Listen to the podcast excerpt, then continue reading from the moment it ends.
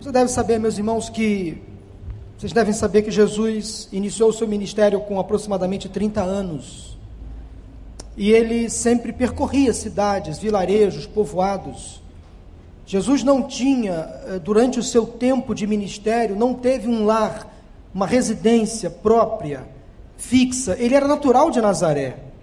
Maria era de Nazaré e lá ele foi criado por sua mãe, Maria, e por seu pai José até uma certa idade, porque José, pelo que dizem os historiadores, faleceu quando Jesus ainda era um menino.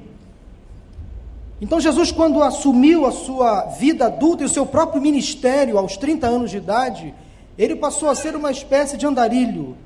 Ele percorria cidades, vilarejos, povoados, e há uma cidade especial que Jesus sempre percorria, visitava, a cidade de Cafarnaum. Abra sua Bíblia no Evangelho de Marcos. Evangelho de Marcos, logo no primeiro capítulo, você vai perceber no versículo 21 que Jesus e seus discípulos foram para Cafarnaum. E Jesus, quando estava trabalhando no ministério, no seu ministério, tinha consciência da sua chamada, da sua divindade, ele ou estava em uma sinagoga ou estava em uma casa.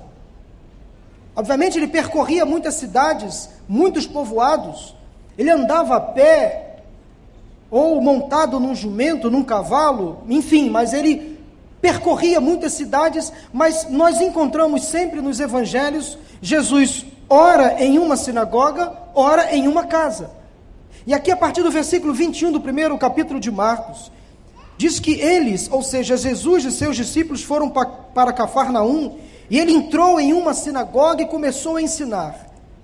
E quando Jesus começou a ensinar, diz o texto, que todos ficaram maravilhados com o seu ensino, porque ele pregava ensinava como alguém que tinha autoridade, e não como os mestres da lei, que também ali na sinagoga ensinavam.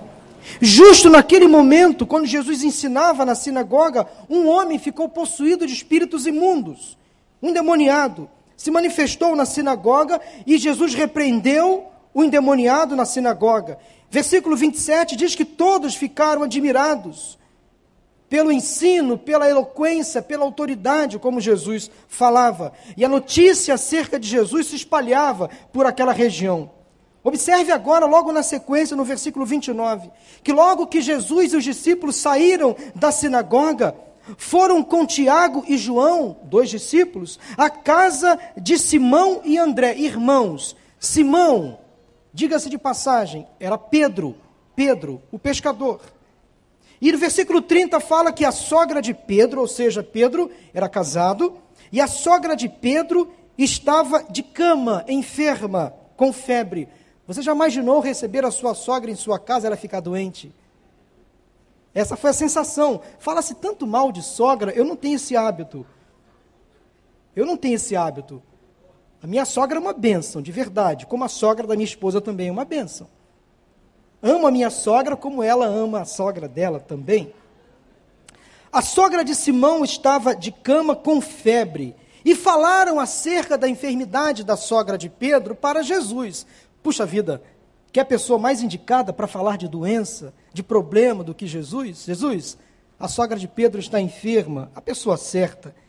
E ele, Jesus, se compadeceu da sogra de Pedro, se aproximou dela, tomou-a pela mão, versículo 31, e ajudou-a a levantar-se. A febre a deixou e ela começou a servi-los. Ela estava acamada, enferma, prostrada, foi curada e prontamente começou a servir.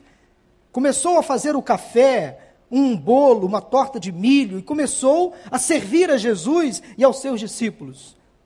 Ok? Versículo 22 agora, ao anoitecer, depois do pôr do sol, o povo levou a Jesus todos os doentes e endemoniados. Levou todos os doentes endemoniados de Cafarnaum. Toda a cidade se reuniu onde? Na porta da casa de Pedro, porque Jesus estava ali. Ouviram falar, os moradores de Cafarnaum ouviram falar que a sogra de Pedro fora curada, e todos, segundo o texto, toda a cidade se reuniu à porta da casa. E todos os doentes e endemoniados daquela cidade foram levados à porta da casa de Pedro. E Jesus curou a todos? Curou a todos os endemoniados? Expulsou todos os demônios? Não, curou muitos. Nem todos foram curados, nem todos são curados, mas ele curou muitos que sofriam de várias doenças, também expulsou muitos demônios, não permitia, porém, que estes falassem porque sabiam quem ele era. Versículo 35, agora, de madrugada. Quando ainda estava escuro, Jesus levantou-se, ou seja, estava repousando, dormiu na casa de Pedro, porque ele fazia da casa de Pedro em Cafarnaum a sua casa, saiu de casa casa de Pedro, e foi para um lugar deserto onde ficou orando. Versículo 38. Jesus respondeu aos seus discípulos: Vamos para outro lugar, para os povoados vizinhos, para que também lá eu pregue. Jesus não era uma pessoa acomodada. Estava sempre em busca de pessoas, sempre em busca de aflitos, necessitados, enfermos, endemoniados, carentes. Ele foi percorrendo outras cidades, outros povoados, curou um leproso logo na sequência, e observe agora no capítulo 2, versículo 1. Poucos dias depois, Jesus novamente, novamente entrou em Cafarnaum. O povo ouviu falar que ele estava em casa, ou seja, na mesma casa de Pedro. Em casa, na sua casa, na casa de Pedro. Então, novamente, muita gente se reuniu ali de forma que não havia lugar nem junto à porta. E ele, Jesus, lhes pregava a palavra. Vieram alguns homens trazendo-lhe um paralítico, carregado por quatro deles.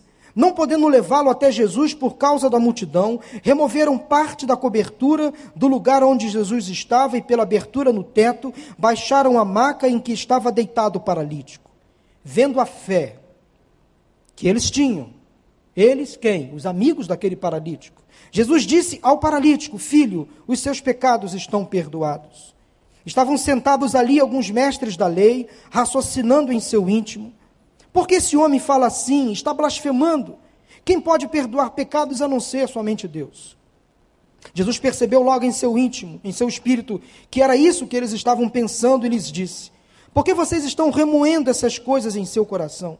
Que é mais fácil dizer ao paralítico: os seus pecados estão perdoados, ou levante-se, pega a sua maca e ande. Mas para que vocês saibam que o filho do homem tem na terra autoridade para perdoar pecados, disse ao paralítico: Eu lhe digo, levante-se, pega sua maca e vá para casa. Ele se levantou, pegou a maca e saiu à vista de todos, que atônitos glorificaram a Deus, dizendo: Nunca vimos nada igual. Meus irmãos, esse é um texto bastante conhecido. Pelo que eu me recorde, eu tenho pelo menos quatro mensagens baseadas neste texto. E esta é a quarta mensagem que eu prego em nossa igreja, baseada neste texto, porque ele é um texto muito rico. Nós podemos extrair desse texto muitas lições, muitos ensinamentos. Mas eu queria compartilhar com vocês nesse momento, rapidamente, sobre cinco tipos de pessoas que estão conosco nesta noite cinco estilos de pessoas que fazem parte da nossa comunidade. Eu quero que você observe com atenção os personagens deste texto. Os personagens desta, desta passagem que estava lá na casa de Pedro, naquele dia quando Jesus estava em Cafarnaum. O primeiro tipo de pessoa, o primeiro personagem que eu encontro neste texto são os doentes. Ele estava lá. Havia um doente na casa de Pedro que não conseguiu entrar de forma convencional pela porta, porque havia uma multidão na porta da casa de Pedro. Muitos queriam entrar, a cidade estava reunida na frente da casa de Pedro, porque no interior da casa de Pedro, Jesus estava pregando o Evangelho, ensinando as pessoas. Havia na casa de Pedro um doente, e aqueles amigos então resolveram entrar com o doente de forma inusitada, específica. Havia na casa de Pedro um doente. Havia na porta da casa de Pedro muitos doentes. Como nesta noite, neste lugar, celebrando a vida. Eu não tenho dúvidas que há entre nós muitos doentes, do corpo, da alma, do espírito, pessoas que estão em busca, com sede, em busca da presença de Deus, talvez de uma resposta que você ainda não ouviu. Talvez de uma oração respondida que você ainda não teve. Talvez você luta muito tempo contra uma enfermidade na sua alma, no seu próprio físico, e você busca, você implora, você insiste porque você é doente. A bem da verdade, numa leitura muito sincera, todos nós somos doentes. Todos nós, todos nós temos uma doença dentro de nós. Todos nós estamos em recuperação. Todos aqui, sem exceção, estão neste momento com alguma área da sua vida onde você precisa da intervenção de Deus. Precisa do favor miraculoso do Senhor de uma ação sobrenatural de Deus sobre a sua vida. Todos nós temos anseios, necessidades. Mas quem sabe você hoje veio aqui, neste lugar, ou quem sabe assistindo pela internet, que tem uma doença, um câncer, um vírus, uma enfermidade física, e você vem insistindo com Deus para que Ele traga a cura. Eu não posso lhe prometer a cura, eu não tenho esse poder e essa autoridade. Mas sobre mim há alguém que tem poder, autoridade. Sobre mim há alguém que tem todo o poder, toda a autoridade. Ele sim tem todo o poder, toda a autoridade para curar você de toda doença, para curar você de toda enfermidade. Se Deus não curou todos os doentes e enfermos, se o Senhor Jesus não curou todos os doentes e enfermos, Ele pode curar toda doença e toda enfermidade. Isso faz toda a diferença. Eu preciso entender que tudo o que acontece na minha vida está nas mãos do Senhor Jesus Cristo. Há doentes aqui nesta noite, como havia doentes lá na porta da casa de Pedro, como havia um doente que foi introduzido à casa de Pedro de forma não muito convencional. Igreja é lugar de gente doente, lugar de cura. E a palavra de Deus diz que nós, como crentes em, no Senhor Jesus Cristo, aqueles nós que confiamos no poder que há no nome de Jesus, nós temos também poder, autoridade sobre nós, sim, para orar pelos enfermos, para pedir que Deus cure os necessitados. Se em mim eu não tenho poder, o poder vem do alto. Deus me dá autoridade para orar e pedir que Ele cure todas as doenças e todas as enfermidades. Você pode exercer a fé Estamos falando em fé durante todo esse tempo, desde 28 de dezembro, quando o pastor Wanda iniciou a série de mensagens. Quem são os doentes que precisam ser curados? Aquele homem que foi introduzido à casa de Pedro pelos seus quatro amigos, ele estava completamente desamparado, não podia ir sozinho, ele foi carregado e quem sabe você entrou aqui hoje, nesta noite, carregado, literalmente carregado, empurrado, porque você, por conta própria, não conseguiria estar aqui. Quem sabe alguém lhe convidou, alguém insistiu, pegou você em casa ou no trabalho, incentivou, ligou, vamos lá para a igreja, vamos ouvir a palavra do Senhor. Quem sabe você entrou aqui hoje, nesta noite, como aquele enfermo que estava na casa de Pedro, empurrado, carregado, só Deus sabe como você entrou aqui hoje. Só Deus sabe o tamanho da sua dor, do seu sofrimento. Aquele homem paralítico há muito tempo, completamente dependente, foi carregado pelos seus amigos. Ele estava vivendo uma vida miserável, dependia dos seus amigos. O primeiro estilo, o primeiro tipo de pessoa que se encontra aqui nesta noite são os doentes. Mas não para por aí. Na casa de Pedro, além do doente dentro, e de doente do lado de fora, havia também aqueles que carregavam os doentes, que incentivavam, que empurravam, que facilitavam os meios. São aquelas pessoas, às vezes, que buscam os doentes lá na rua e que trazem para a igreja, aqueles que transportam os que precisam de Jesus, aqueles que oram, que se doam, que intercedem, que têm misericórdia. Assim como nesta noite há pessoas aqui doentes, há pessoas saudáveis que um dia foram doentes e que hoje estão carregando doentes. É o dom da misericórdia.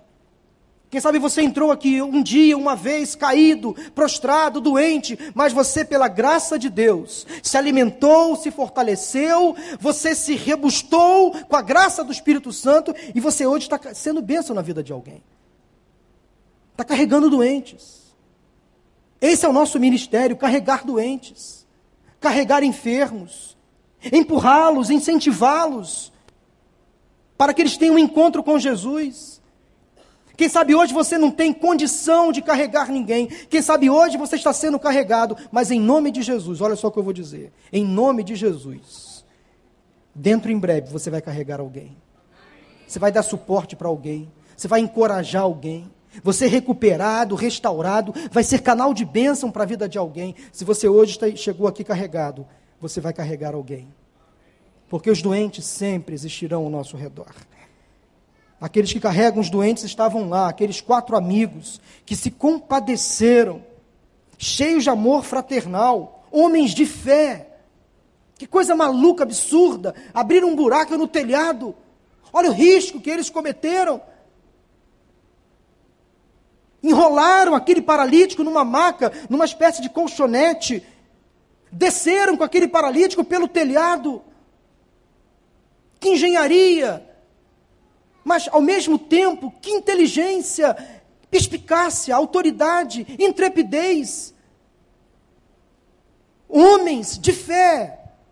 Nós precisamos, às vezes, usar o inusitado para levar pessoas a Cristo para apresentar pessoas ao Evangelho de Jesus. Aqueles homens tiveram ideias, insights, conduziram um paralítico à presença de Jesus. Eram quatro. Talvez um sozinho não conseguiria fazer aquele trabalho. Significa dizer que, às vezes, para nós ajudarmos os doentes, nós precisamos contar com a ajuda de outras pessoas saudáveis. Você sozinho não conseguirá chegar a lugar nenhum. Uma antiga música, um antigo louvor dizia assim: quem anda sozinho pode ir mais rápido, mas nem sempre vai mais longe. Quem anda sozinho pode ir mais rápido, mas nem sempre vai mais longe. Você e eu precisamos de alguém ao nosso lado para nos encorajar, para nos dar ideias, para nos incentivar, para orar conosco.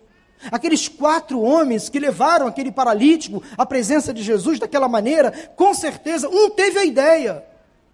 Um foi o criativo. Os outros embarcaram na onda. Não tenho dúvidas que talvez alguém tentou retroceder. Veja bem, olha lá. Será que temos condições? Sempre tem alguém num círculo, num debate que vai remar contra, é natural.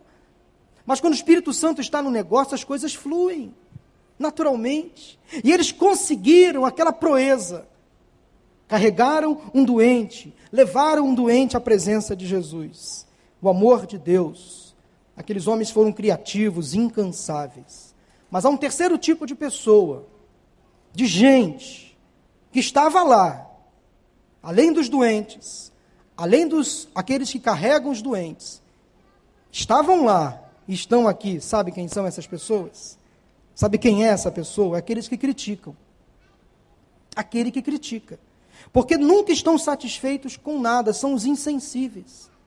Porque se você observar nos versículos 6 e 7, do texto que nós acabamos de ler, estavam ali sentados alguns mestres da lei, profundo conhecedores da lei, raciocinando em seu íntimo, pensando, confabulando, remoendo em seu coração, como o texto diz em algumas versões, criticando a Jesus. Estavam ali simplesmente detonando a ação de Jesus, porque era sábado. Afinal de contas, não poderia fazer aquilo naquele dia. Eles estavam ali reclamando, criticando. Os críticos têm em todo lugar, estão em toda parte, por aí, estão em todos os lugares.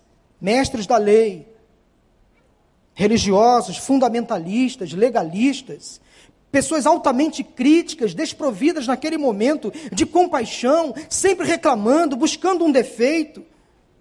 Essas pessoas estão aqui também entre nós, em, em todos os lugares.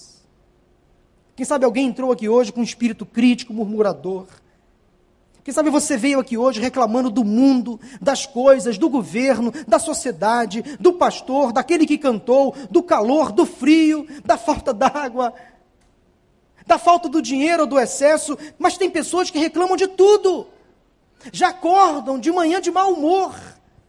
Não conseguem extrair nada de bom, nada de positivo, estão sempre com semblante fechado. Não tem o hábito de dar um bom dia, de quebrar o gelo, estão sempre reclamando da vida. Será que alguém aqui nesta noite, com esse tipo de comportamento, eu não tenho dúvidas que há. Mas quem sabe hoje é um dia onde você vai deixar essa crítica, essa murmuração e olhar as coisas com olhar de graça, de compaixão. Pare de criticar excessivamente. Critique, critique de forma positiva, construtiva. Dê feedbacks positivos às pessoas, mas não as julgue. Não as maltrate com palavras. Não imponha. Faça solicitações. Cuidado com o uso da voz, da palavra. Às vezes você, sem perceber, pode destruir uma vida, uma pessoa, com uma palavra. A palavra de Deus nos orienta lá em Efésios 4, 29. Não saia de vossa boca nenhuma palavra torpe. Torpe é uma palavra que no grego, no original, quer dizer algo estragado, imprestável. Essa é a ideia original do texto, uma palavra que não faz sentido que se você pronunciar só vai destruir. Então cuide da sua boca, da sua língua. Fale palavras que edifiquem, que construam, que encorajam alguém, que motive alguém. Essas palavras que essas pessoas que criticam porque nunca estão satisfeitas estão aí entre nós. Às vezes não são da igreja, às vezes são da igreja, mas são pedras de tropeço. Elas estavam lá entre Jesus, no meio de Cristo dentro da casa de Pedro, mestres da lei, raciocinando: será que ele pode fazer isso? Será que ele tem poder, autoridade para fazer o que está fazendo? Mas há uma quarta, um quarto tipo de gente, de pessoa que estava naquela casa de Pedro. A bem da verdade, do lado de fora. Versículo 2 diz que havia muitas pessoas do lado de fora, que estavam apenas assistindo. O quarto, o quarto tipo de gente que se encontra aqui, em todo lugar, são aqueles que apenas assistem, que não se comprometem, que não se envolvem, que são levados pela, pela multidão, às vezes até motivadas, de forma até sincera, mas não querem nenhum tipo de comprometimento. Eu vou ao culto apenas para assistir, não quero me envolver, não quero assumir compromisso. Essa palavra é boa, me alimenta, mas eu não quero me envolver tanto. Eu não quero voltar no domingo porque eu não quero compromisso. Eu quero ter uma vida livre, sem regras. Não quero ter obrigações. Não quero ter ninguém na minha casa. Não quero que ninguém cuide de mim. Não quero prestar contas para ninguém. Eu quero viver a minha vida. São os assistentes. A porta da casa de Pedro, lá eles estavam, curiosos às vezes. Estavam ali presentes para ver o que ia acontecer que milagre vai acontecer? Quem agora vai andar? Quem vai ressuscitar? Que tipo de bênção eu vou ouvir? Que tipo de assunto novo vai surgir? Tem muita gente que vai nas igrejas só em busca de coisas desse tipo. Shows, pirotecnias, milagres. Tem gente que fica impressionada com o que acontece na vida dos outros. E não querem ter essa mesma experiência, não querem se comprometer. Eu não quero, não quero me comprometer. Quero apenas assistir. Você não pode mais ser um assistente de culto. Você precisa sair da, do estado de assistente para o estado de prestador. Eu quero prestar um culto a Deus. Eu quero ser um servo de Deus. Eu quero ser um crente, eu quero me batizar. Eu quero me envolver com esta igreja ou com uma outra igreja, mas eu quero sair desse estado intermediário. Eu sou morno, não sou nem quente nem frio. E sabe o que a palavra de Deus diz para as pessoas que se comportam assim, nesse rame-rame, nessa inconsistência espiritual? Vai ver em Apocalipse que a Bíblia fala. Vomitados da boca do Senhor pessoas que não têm serventia. Quem sabe você veio aqui nesta noite e você não quer compromisso com a igreja. Pare de ser assistente. Pare de ser curioso. Entre de cabeça nessa onda. Pode mergulhar em águas profundas. Deus está com você. Não há caminho melhor para se estar, não há lugar melhor para se estar do que na presença do Senhor, fazendo a vontade dEle. Pare de ser essa pessoa na penumbra. Mostre a sua cara, leve a sua Bíblia. Levante a bandeira do Evangelho, deixe de ser um cristão S2. S2 no exército era aquele, aquele militar que era o militar escondido, que trabalhava numa sessão secreta. Sabe como é que é? Não usava farda, usava uma roupa como civil. E ele fazia alguns trabalhos, alguns serviços em lugares, digamos assim, onde você não poderia julgar que ali haveria um militar. Pessoas, agentes secretos da fé, pare com isso. Abra a sua vida para o Senhor. Incorpore o Evangelho na sua vida. Não tenha medo, vergonha de dizer que você é uma pessoa cristã. Eu sou crente em Jesus. Eu sou membro da igreja tal. Sou batizado. Frequento uma célula. Faço parte da escola bíblica. Estou estudando a palavra de Deus. Quero crescer no Evangelho, na presença do Senhor. Pare de ser assistente. O Senhor precisa de prestadores de culto, não de assistentes. Saia desse marasmo. Até quando você vai deixar? Para depois. Até quando você vai procrastinar a decisão de ser um crente em Jesus, de assumir o seu papel de cristão? Mas há uma quinta e última classe, este sim, esta classe sim, estava lá, personalizada na pessoa de Cristo. Naquela casa, na casa de Pedro, os doentes estavam lá. Aqueles que ajudavam os doentes estavam lá. Os críticos estavam lá. Os assistentes estavam lá. Mas havia uma pessoa que fazia toda a diferença. É aquela pessoa que era o agente da graça. Aquela pessoa que pôde transmitir cura era a pessoa de Jesus. Esse mesmo espírito que Jesus tinha, que demonstrou compaixão, misericórdia, aquele mesmo espírito de cura, de ensino, está entre nós. É o mesmo Espírito que estava no Senhor Jesus, também está em nós, é o Espírito de Deus. Nós podemos sair desse estado talvez miserável de fé, dessa essa sequidão espiritual que muitos, infelizmente, às vezes acabam vivendo e partir para uma outra esfera de relacionamento com Deus. Ser agente da graça, agente de transformação. Levar pessoas a Cristo, sim. Conduzir os enfermos. Mas fazer mais, fazer além. Ser aquela pessoa que estende a mão, que ora, que ministra cura. Você tem orado a Deus sobre dons espirituais? Você precisa se aprofundar nessa matéria. Deus distribui os dons graciosamente, gratuitamente. Todo crente tem pelo menos um dom. Nenhum crente tem todos os dons. Portanto, é chegado o momento de você, quem sabe, dar um passo de fé e partir já para um outro tipo de comportamento espiritual. Pare de tomar leite. Quem sabe é hora de você tomar um alimento mais sólido, se aprofundar no conhecimento da palavra, ser agente da graça de Deus nesta sociedade, na sua família, neste bairro. Jesus era aquele, foi aquele que transmitiu cura, que curou o enfermo, a cura não vem de você, mas você tem autoridade para ministrar cura em nome de Jesus. Você tem autoridade para orar pelos enfermos, para expulsar os demônios. Se você é um crente em Jesus, tem uma vida santificada, você tem autoridade para orar pelos enfermos? Sim.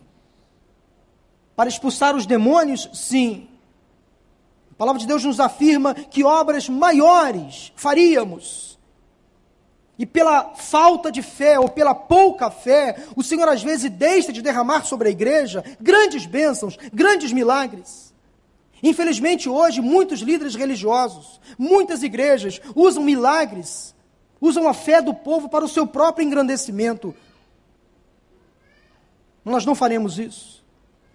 A honra e a glória sempre será dada ao Senhor.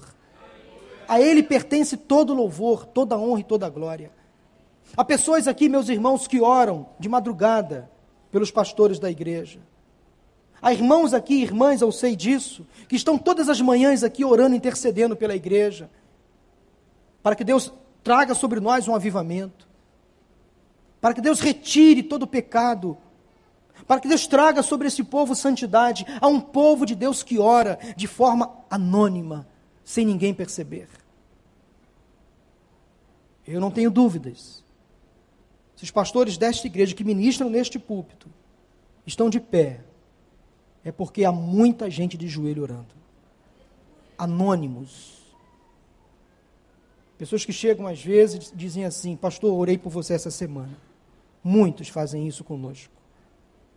Estamos orando pelos ministérios da igreja, estamos orando pela igreja. Meus irmãos, nós não estamos aqui de brincadeira. Você não pode esperar desta igreja um show todo, todo culto. Não vai ter isso aqui. Você não vai ter aqui entretenimento. Você não vai encontrar aqui lazer. Você vai encontrar aqui gente séria, comprometida com a palavra, com o ensinamento bíblico, com o crescimento exponencial do evangelho, que isso é bíblico, não só qualitativo, mas também quantitativo. Nós não temos ganância, não temos sede pelo poder, não sofremos da numerolatria, não temos, não sofremos deste mal. Mas queremos ver esse bairro alcançado para Jesus, isto sim. E você pode ser agente desta graça. Você pode sair daqui hoje de uma situação talvez de doente para saudável. Transmissor da cura, agente da graça. Você pode sair daqui hoje numa situação de crítico de, ou de assistente para aqueles que vão se comprometer em carregar doentes em levar pessoas enfermas à presença de Jesus, mas quem sabe você mesmo pode ser esse agente da graça. Eu queria orar por você nesse momento. Feche os seus olhos, sentado mesmo como você está. Esta é uma mensagem que talvez fugiu um pouco à regra de mensagens que são pregadas aqui às quintas-feiras. Mas eu orei ao Senhor e essa mensagem Deus colocou no meu coração. Eu tinha até outras mensagens para pregar, confesso, uma outra que eu tinha até preparado, mas sei lá, parece que as coisas se fecharam e essa mensagem foi aberta nos meus olhos e no meu coração. Eu tenho certeza que Deus quer levantar enfermos nesta noite. Levantar enfermos, levantar pessoas doentes, para que elas sejam curadas pela graça de Deus e sejam carregadores de doentes transmissores da graça. Eu queria que você confidenciasse para Deus a sua doença, a sua incapacidade, a sua impotência, a sua miséria espiritual, a sua fraqueza.